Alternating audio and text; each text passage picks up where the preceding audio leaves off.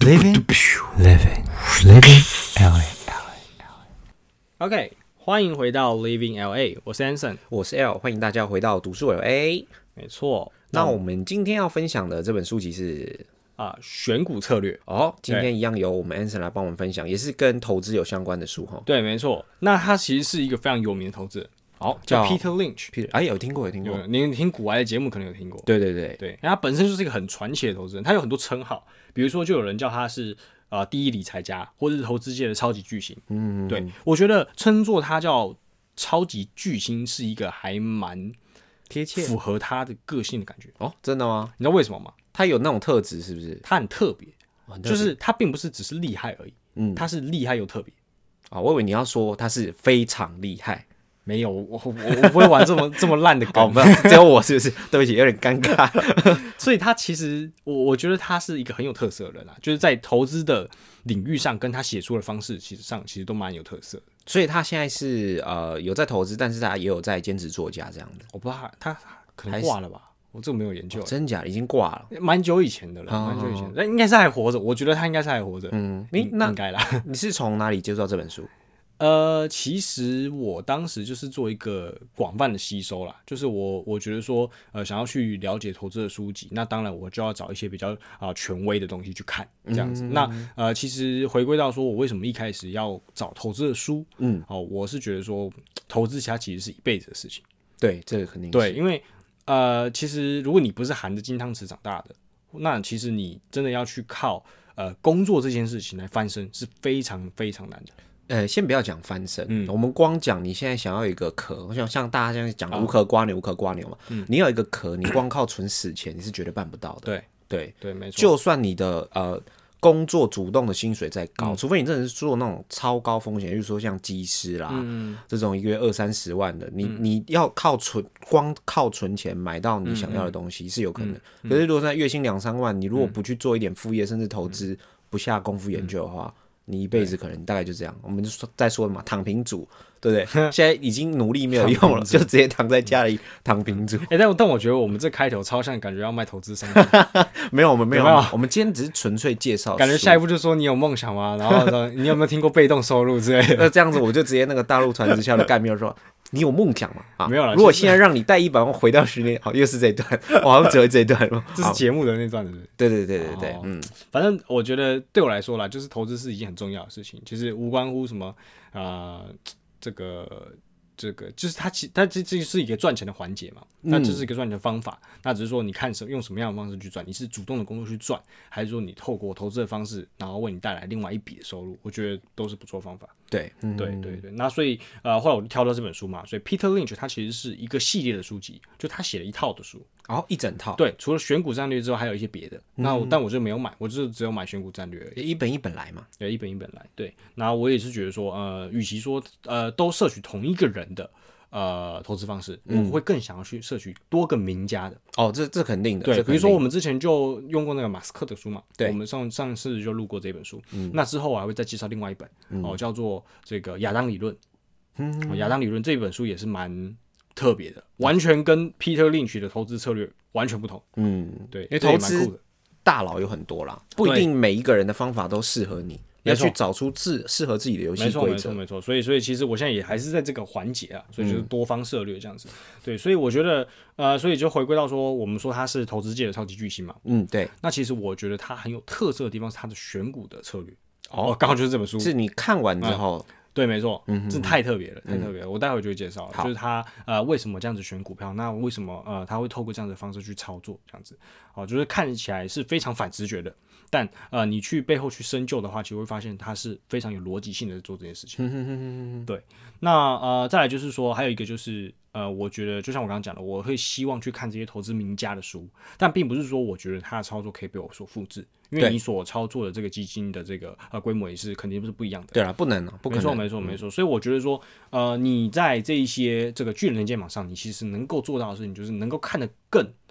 呃，看得看得更稳，就是说走得更稳，然后也走得比较直。但不一定会比较快。视野也不一样嘛。对，视野不一样，因为你站在巨人的肩膀上嘛。嗯。哦，所以其实我们今天呢，就是呃，今天的主轴其实就会围绕着说，怎么样在投资的这条路上走的比较稳。哎，刚刚那句话是从书里出来的吗？哦还是是我你写的？呃，没有，那绝对不是你写真的是我写的，这干个我记得这好像是什么牛顿还是谁已经有讲过、啊！没有没有没有，这那句话，没有前面那个是我，前面那个确实是牛顿的话没有 错。对嘛？对不对，不要骗我，没有读还是过牛顿书，还是是不爱是？因斯坦？干对，我也忘记完了，了，我还真没书，真的我啊还应真没该读是书爱那个因斯坦上， 有可能爱因有可能斯坦站在巨人的肩膀上看世界，对不对？对，但是我把它应用到投资上了。哦但这句话确实是我写的，就是呃，站在巨人的肩膀上，就是这个巨这个巨人，我指的就是这些投资名家们哈，你才能够走的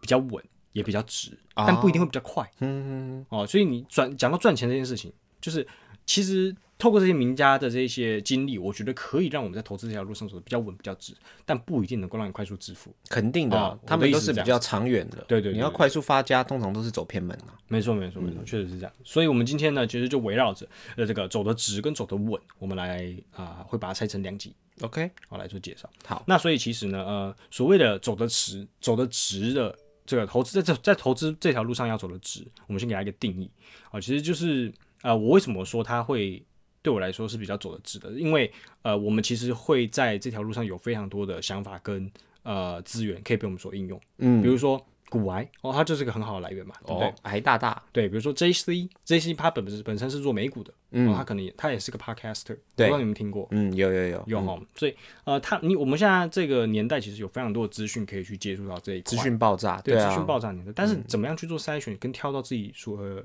自己的，嗯，哦，这个东西是需要你非常多的你要去大量涉猎才能够对找到你大自量涉己猎 OK 的去。激发你更多的想法。嗯，而这本书它给我就是它有非常多反直觉的东西。嗯，所以你完全不会这样子想。你市面上听到的这一些，包含包括古癌的投资的风格，也跟 Peter l e 截然不同。对，对，所以所以其实你啊、你听了古癌，听了听了 JC，听了 Peter Lynch 干嘛？因为你看，像现在只资讯爆炸，对不嗯对？可是如果像之前，你是通常我们看那个第四台以外的，嗯都是有一些专门在讲股票什么一些老师啊，哦有没有？我们常常就是听到、哦听到人家在讲说什么相信者折啊，财富对 折， 就靠是北像这种，就是因为他们没有太多的资讯来源嘛。啊啊啊但是现在其实我们这我这。笑的原因是因为我觉得我们真的蛮幸福的。嗯如果我们真的想要学一些东西，我们想要知道很多很成功人士他们到底是怎么样去达成他们嗯这么厉害的 portfolio，、就是我们有很多的管道可以去接触到，没错，也比较不会去走偏呐、没错。当然还是有很多人就是你知道走偏的，某那那个不在我们讨论范围。对，所以其实我觉得就是回归到我们今天主题，就是说，呃，他这一些反直觉的想法，其实可以带我们对我们带来很多的启发。 OK，哦，那对我来说，我也是觉得说，他有突破了我思考的一些盲区。书行都是这样哦，嗯，每一次都带你突破你自己的视野。对，要么就是突破我的视野，要么就是更确信了我的想法， 哦，都没有跟你的想法完全不一样的东西 是吗？就是这种啊。就是我今天看了这本书，我觉得 Peter Lynch 是跟我非常不同，啊、好就他他他找这种标的都太特别了。我们就举个例子好了，好，好，比如说呃，他这里我我直接翻书好了，哦，他他这边写的太多了，他有很多他喜欢的跟不喜欢的东西。好，比如说举个例子，哦，如果这个公司它听起来很无聊或是很可笑，那就太棒了。很可笑，很很无聊，可还笑会太很无棒。聊。对，怎么说呢？比如说瓶盖、瓶塞与封口，这是一间公司的名字，这是公司不是他们营业的项目，不是？哎呦，这么酷哦，对，就叫瓶盖、瓶塞与封口。对就这么直接啊？就这么直接。那他们这是间公司做跟瓶盖有相关的东西啊，吗没错，就是做瓶盖、瓶塞与封 口这这也太酷了吧？上市公司，啊啊，啊而且它年化报酬率超高，不过，嗯，OK，嗯，合理吧？就是你这这东西就是呃，我们台湾也常讲，就这东西就叫隐形冠军什么叫隐形冠军？啊，你不知道？哦，我不知道，好好，那我举个例子，你知道全世界游艇出口最多的是哪个国家吗？游艇出口最多的游国艇家，出口最多的国家，该不会是台湾吧？台湾的是台湾台湾。游艇出口最多，对，是哦，那我问你，你知道呃彰化有很多这种，你知道彰化很多有钱人吗？我知道啊，那为什么他有钱？因为游艇卖的多，呃，我不晓得他工工厂是不是在彰化啦，但我们会说他是隐形冠军，就是因为他做的东西都是这些默默无闻，但是可以赚很多钱的。哦另外也还有一个在台湾，我们也是市占很全世界市占很高的是标签纸，你知道吗？标签纸 OK，对，好，台湾也是第一名，谢谢你刷新我的三观。 很屌吧？对，这东西就叫隐形冠军。那对 Peter Lynch 来说，这就是一个听起来非常荒唐的公司。嗯，你卖一张标签纸能赚多少钱？能赚多少钱？对，能赚多少钱？对啊但他可以卖到世界第一，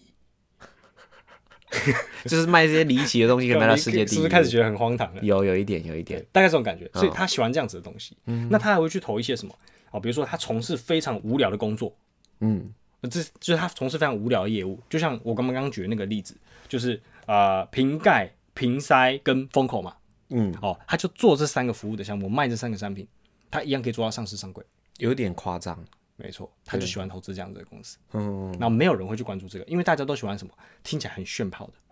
但这比些如公说什司么都第三代半导体，嗯这种你对啊你听不出一来定都是的，的啊什么什么激光镭射，然后三 D 列印这种的。哦对啊，但大家都未喜欢来这的样子趋势这种啊，或者是现在在夯什么就跟着买嘛。对他不喜欢航运啊，他不喜欢。他不喜欢，他觉得这是最大的坑，啊你不能跟风买这些东真西，假？所以像现在很红很特的别啊 NFT，他也都不玩不玩哦，不玩加密货币。这么嚣张对他那个年代根本就没有加密货币啦，应该这样讲。 哦，diss 人家年纪，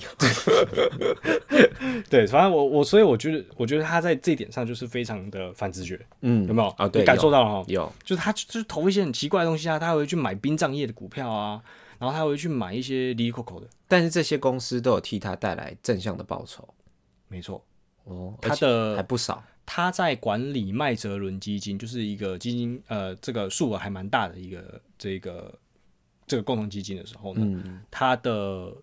十三年年化报酬率每年都有二十九趴，很高哎、每年二十九趴，而且他手上不是不是那种一点点闲钱而已、哦，他是管一堆好几。我不晓得，百可能亿百千亿吧，我但我并没有很详细有的到看，金这样， 呵呵我不太晓得，但反正反正就是一个非常大的数额，他还可以每年有三十接近三十 percent 的收益，就是那些人，有些人把钱放在那个基金会，每年都有将近三十趴年化报酬，可以这么说很扯哎、很很扯哦，那这样是我那么臭身家我都放在那里，很夸张吧？对啊，啊，年化哦，嗯，所以所以我就觉得是，呃，这就是我们刚刚提到的，就是站在巨人肩膀上，你可以走得更直更稳，这这个这一点也是。那他提供了我们一些新的思路，就是说，哎、你透过这样子的投资逻辑，你一样可以做到每年年化三十 percent，听起来不太可能。是不是很夸张如？果这么简单就可以复制，它就不会是嗯所以你说巨为什么型它是超级巨星？它就是超级巨星啊！嗯它不我当然不是说它能够复制嘛，就像我们刚刚前面有提到的，就是说它的投资的逻辑是为了让我们带来更多的激发思考。嗯哦，这个重这才是重点。那我们接下来呢就会讲一些哦、它的这个书它的一个核心的主轴。 OK，好、那这个也是我自己感受比较深的哦。他呃，他常常在书里面讲一句话，就是华尔街的人都慢半拍。你知道华尔街是什么概念吗？华尔街就是很 rush 的地方啊，对，而且分秒必争哎、哦，你说的是很 rush 哦，我以为你说的是很 posh，没有，我是 rush，它很 posh，那它它是一个很 rush 又很 posh 的地方嗯， ，posh 就是说它是一个很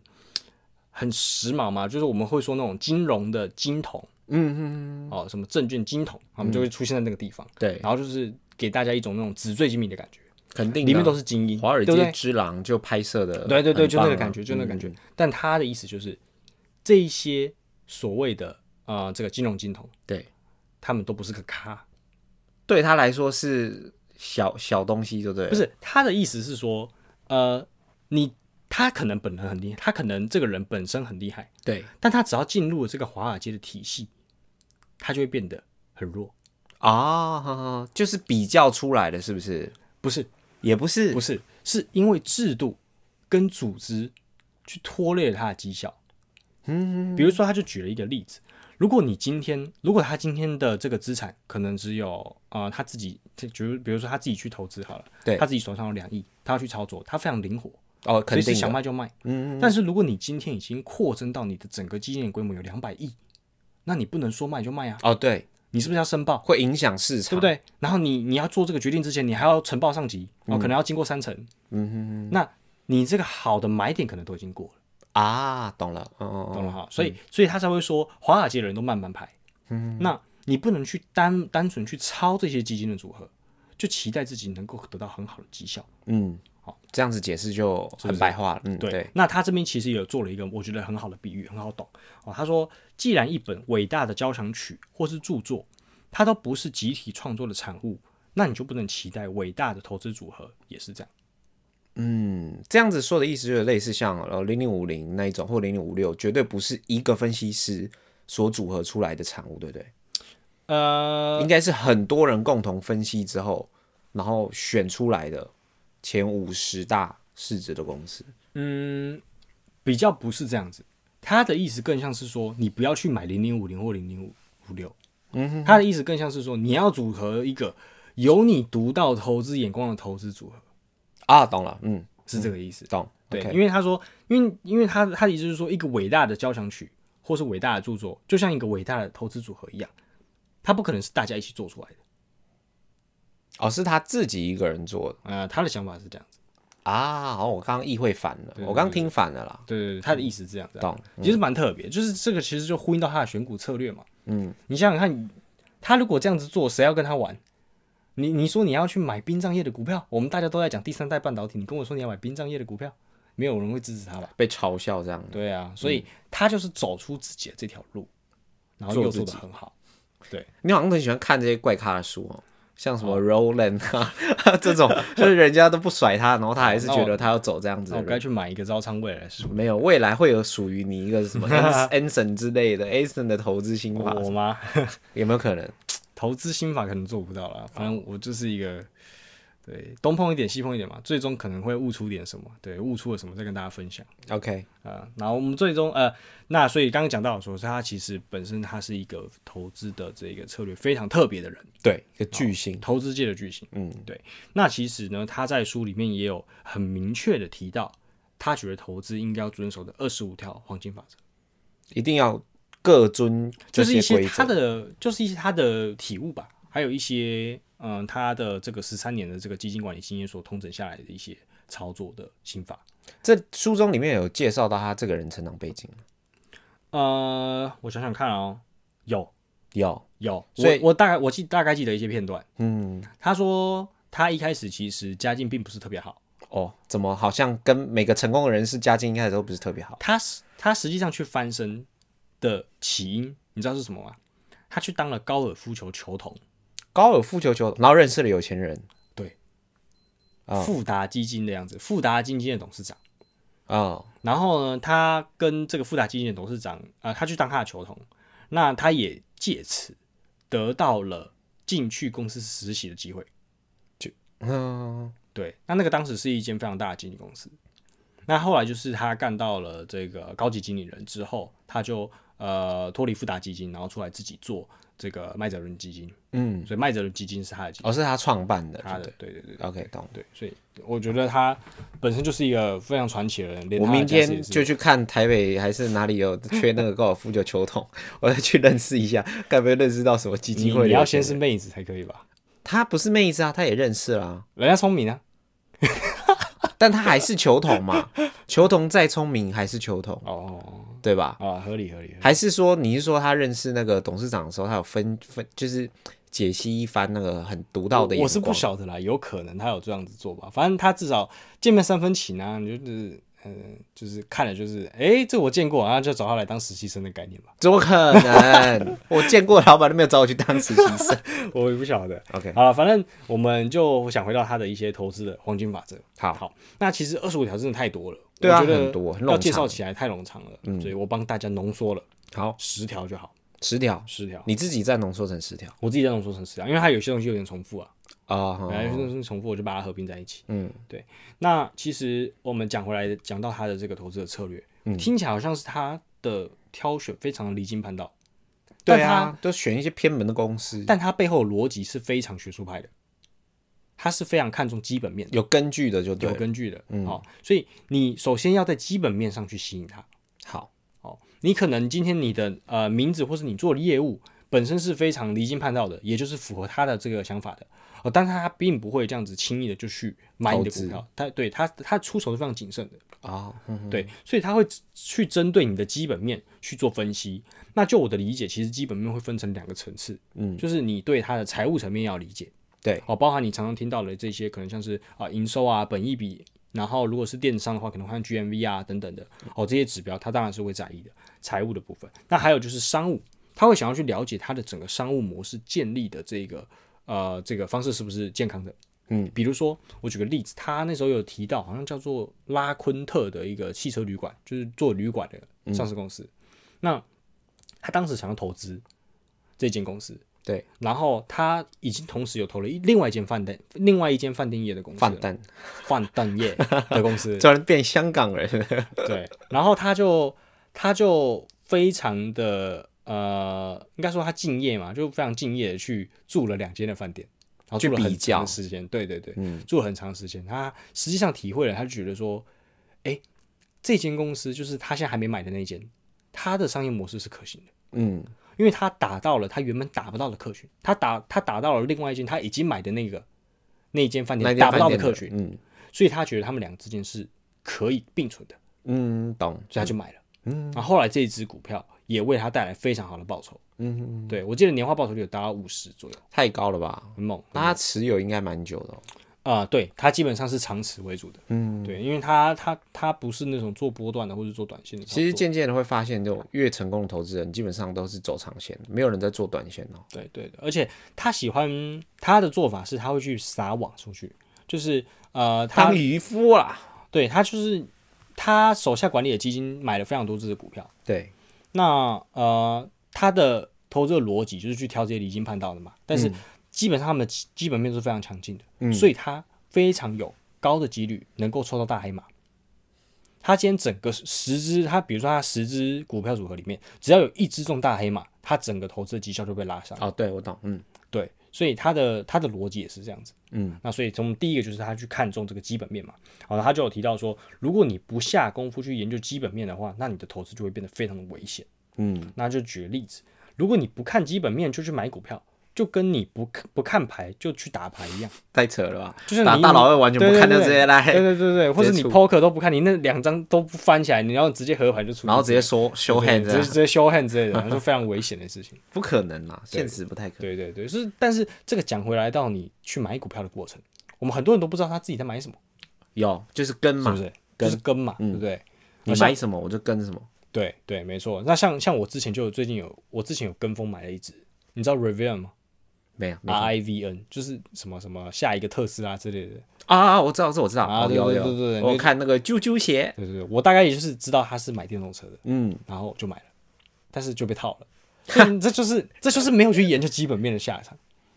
OK，你知道啊吗懂？。他实际上根本就没交车祸，你知道吗？还没啊，还没。对他没有交付啊，他只是有那个得到资助而已。对我但他看到的新闻但是这他样，一度市值飙破十亿，对，很夸张欸。嗯所以所以我就是好像是跟风马斯克吧，对不对？嗯是马斯克还是谁说愿意投资他？哦，就应该不是马斯克 Amazon 哦，Amazon 对不对？对 Amazon 说哦，贝佐斯啦，他背后的金主是贝佐斯啊，嗯，因为他说他的那个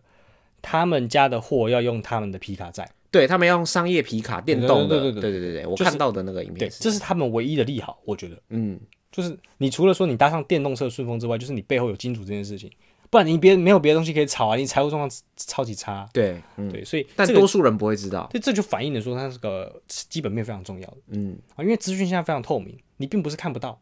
你看得到这些资讯的，只是说你会不会拿它去做判断，嗯，哦，但他他是会做这件事情的，他也建议你做这样，他也建议你这样做，好，这是第一点，这是基本面，然后再来就是第二点，就是呼应到我们刚刚说的华尔街慢半拍这件事情，这也是他的黄金法则之一，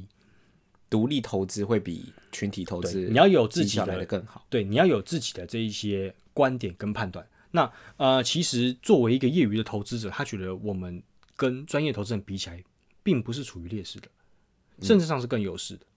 因为你能够去做独立判断。不会被绑手绑对脚，这件事情非常重要。那呃，因为呃，你可以去结合自己自身的一些工作的条件跟这个经验去做呃操作。比如说，你可能跟懂车，你很懂车，那你可能就可以讲得出来说，呃为什么 Lexus 跟 Lexus 比，他们在市场上的评价不同。嗯、你知道吗？哎，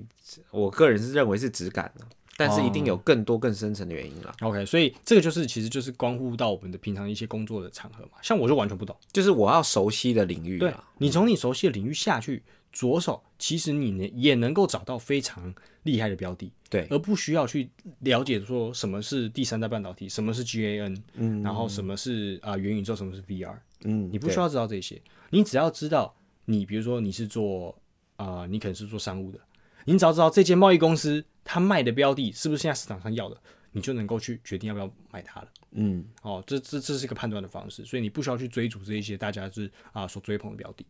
对，这是第二点。那再来就是第三点，他说你要把股票当成你是你的小孩。哦，所以我在市场上可以买到我的小孩，啊、应该是你要 你要对待你的股票像对待小孩一样。要细心呵护 的。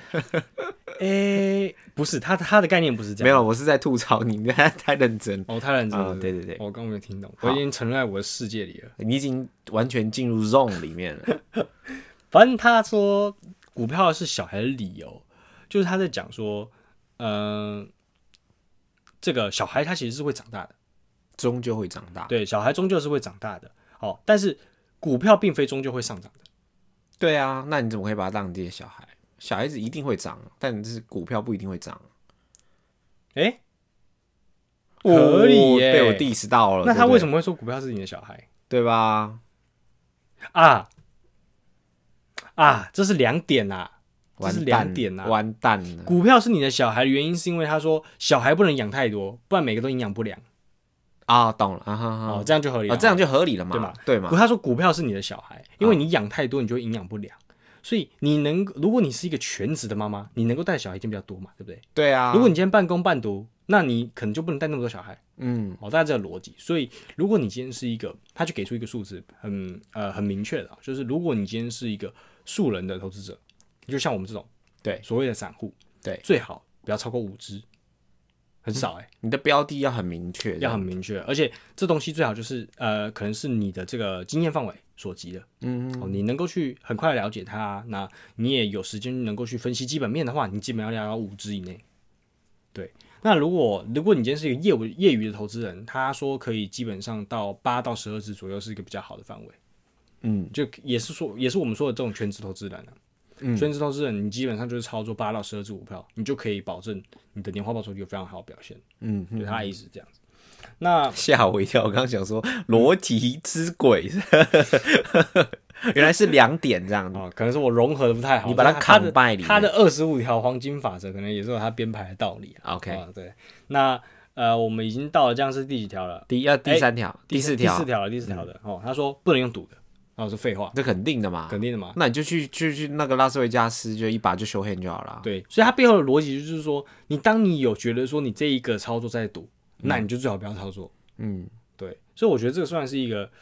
蛮好懂的，但是要实做起来也不容易。嗯，哦，因为多半都有一些赌的成分在。肯定的啊，人人心嘛。对对，嗯所以其实背后隐隐藏的就是说，你的这些基本面的分析也好，你的这个你对于你的自身经验的这种融合也好，你要去对它做一个很好的判断，对，你才能去做这个决定。嗯嗯嗯，对。好，那再来就是呃，这个第五点，宁缺毋滥。嗯，很像交友一样，交女友一样，其实宁缺毋滥嘛。还是你要烂的也不缺。宁缺毋滥，像找女朋友一样。哦，对了，对对，合理。哈合理，hello hello， 对你现在真的完全进入你的世界，我你已进经我的 zone 了。 还好吗？你这是在这是航海王的梗吗？哈，不是不是不是，哦，不是啊。好，航反正海王是 room，哦， Zone 是那个怎么这样好像透露我是个动漫迷，每天每次都在看。那个 JoJo Zone 没有 Zone 是那个黑子的篮球， 看我没看过这个东西进入运动员的领域，啊，那个完全只有那个不是篮腐球女在看的吗跟电源。没有没有没有，哦那不是个啊那个很好看。啊，真的 OK，好啊啦那个 by the way，好，我们刚刚聊到那个宁缺毋滥的部分嘛，好对他就是说他的意思就是说，你不用去急着入场，好，你直到你找到一间你可以完全信任它，然后你觉得它基本面非常稳健，你再去投资都不迟嗯，啊，所以投资完全要永远都不迟，只是说你能不能看到机会在哪里而已。嗯，看到好的时机入场这样。没错，那再来就是不要去跟风，我刚刚有提到。就是不要去买那些你听都没听过的，你根本就不知道他在做什么的。嗯，对，那这种就非常危险啊，所以不要去跟风，买那种非常热门行业里面的热门股。好，在冷门的，像是比如说这种殡葬业，嗯，啊，这种做橡胶的，哦、做螺丝钉的，它也可以非常赚只钱。要它的盈利是正向，跟它的基本面是够强，其实你去投资它也没有关系。即使它是一个比较少人在做的行业，对，对，对，其实这样听下来，有没有就是发现他讲的其实就是蛮基本的东西，有没有？嗯，像这二十五，你看我们只挑十点出来讲，现在前面讲了四五点，嗯，都其实都是听起来很简单的东西，但实行上你要完全去做到遵守，嗯，都会有难度。你反过来想，你现在在市面上看过这一些投资的专家也好，博主也好，他们有这样子的操作方式吗？有没有人真的是去去这样子，然后买一些乐色的，很难啊买一些乐色股，什么做回收的，很难，没看过，对不对？嗯所以这我觉得也是他特别的地方，就是他他的想法都很简单，嗯，但真的做的人不多。对啊，多数的人肯定是跟风啊，看现在夯什么我就跟着炒什么。没错，但这个又是讲到他的下一个嗯，黄金的法则，他说要跟着趋势走，哦哟，这就跟前面有点啪啪的感这觉，有点漂亮漂亮的感觉，对不对？但你其实实际上去呃深究它的话，会发现他们这是两个不同的概念。嗯，哦，你跟着趋势走呢，指的是说你最好是呃在这个股票它出它的股价出现趋势的时候，你才入场。嗯，也就是说，如果你今天发现它的基本面很稳健，它同时也是你的呃这个你的防守范围，对，你可以选择入场，但更好的是你等到它准备要起飞了，或是已经飞了，飞到一半半空中了，你再入场，这也是很好的。对啊，但你不可能抄底嘛，对，他的意思就是因为我们没有人没有都没有人有办法去做到猜头摸底的事情，对啊，所以他的意思就是他已经飞了，你再上去；飞到一半的时候你再对上火 车机，先开了，你再上。哦听起来有点强硬的手段，哦，他说他说这样子，其实你还是有办法吃到主升段的那一个最大的涨幅。有啦，只是吃的比较少了，对，跟一就是开因为始你在平常就已经关注它了嘛，嗯，等到它开始飞的时候，你一定第一个知道，嗯哦，所以对这个是他的一个投资的守则之一，所以这这个是就是他所谓的跟着趋势走，嗯啊，哦，所以跟刚刚的那个不要跟风就是不一样的，对，不一样了啊，不一就样了字面上听起来蛮像，对就是对违和，对对对，所以然后你刚刚也有提到一个，就是呃，怎么样去做接刀这件事情，嗯，就是你刚刚说的那个摸底的事情嘛。对，哦，但我们实际上是没有办法摸到底的。哦，那这个其实也是呼应到说你这个呃，你要先做好准备，嗯哦，因为你没有办法摸底嘛，但你要去预设一些场景，去想一些剧本。哦，比如说今天在整个呃市场上可能呃发生什么样的事情，会导致它打到什么点之类的，那对你就要先预期说，哦，它可能会到这个位置，那原因是什么？嗯，如果今天出现了一些你预料之外的事情，可能是好的，可能是坏的，那趋势明显了，这个时候你再入场，啊，一样是跟着趋势走的概念。对，都要去做一些 rehearsal 的感觉，没错，没错，没错。那嗯、最后两点就是他说，呃，在股票市场你一定要有胆识，要有胆，也要有势才可以。胆胆子啊，对就对，胆就胆有勇气的概念啊。嗯啊，肝胆相照对嘛，，胆另外，我觉得我其实我我觉得最重要的是势啦，就像他刚刚说的，你不能不研究这只股票的基本面你就去买，对啊，你没有看牌就是出对牌，，你就是没看牌就出牌的概念，好，我就想我相信很多人一定是有胆的，嗯，然后没没有错事，对对也有有很多人有胆但没有钱，啊， 对，所以可以也不能只有胆识哎、对啊，还要有钱哎、哎呀，我又帮他整理了一个，钱胆识，胆是钱，对，胆是钱，三三大要素哎，嘛。我是钱，哦，哦，胆是钱，没事没事， 好，这个我觉得可以。好， 最后最后一点，最后一点，好，最后一点就是不要预测市场。我们刚刚已经讲了，就你你永远没办法预测市场的，你没有办法猜头摸底，你也不知道下期的呃，不，你也不知道今年的这个失业率开出来是多少，你对，这样你很难预测这种东西。嗯，对，所以呃，其实总结下来，这一些点都是听起来就像你说的非常简单嘛。对啊，听起来是超平常的啊，怎么会是一个巨星？我想说要分享一个很屌很屌的什么东西，就我觉得他的逻辑是这蛮么屌的，这么他平常，他的投资的组合是还蛮屌的，但他其他的观念我觉得是非常平平易近人的，嗯但不是很好做到。啊没错， ，OK，对，那其实呃，其实总结，我们如果能够去 follow 这十条黄金守则的话，我觉得在投资这条路上应该可以走的是但蛮直。书中是二十五条，对不对？二十五条，但我把它浓缩了，啊因为它有些东西重复了。啊，哼对，所以其实我如果我们已经 finish 这个主题，我们可以让啊、呃大家在希望可以让大家在这个投资路上可以走得更直之外，我们在下一集就会介绍怎么样走得更稳。好，什么样叫做走得更稳呢？刚刚我们提到说，你已经对这个呃投资这件事情有建立了一些观念了嘛？对，但你接下来要怎么样可以让你找到能够在市场中跑赢大家的黑马？对，好，这个就非常重要。你不可能，你你可能没有办法在现在这个年代跟他一样去选什么殡葬业的股票，跟他一样去选螺丝钉，跟他一样去选橡胶。跟你讲，该起来的差不多都被人家赚走了。对，但是它背后的逻辑都是一样的，就是你怎么样去挑选基本面，要看什么指标，我们会在下集跟大家做介绍，哦，下一集会有更详尽的。怎么样挑出那个 winner。嗯嗯嗯，OK，好，那喜欢啊、呃这本书的朋友们，一定要 follow 我们下一集推出的时间。那今天上集我们这边分享完，下一集呢推出的时候，一定要记得看我们新节目。那我们今天节目就到这边，大家下集见，拜拜 Living in LA 的最新单集将会在每周的周三以及周四早上不定时的更新上架，喜欢的朋友们不要错过了。没错，喜欢的朋友们别忘了按下订阅，才不会错过最新一集的通知哦。我们下期见，Living LA。住啦！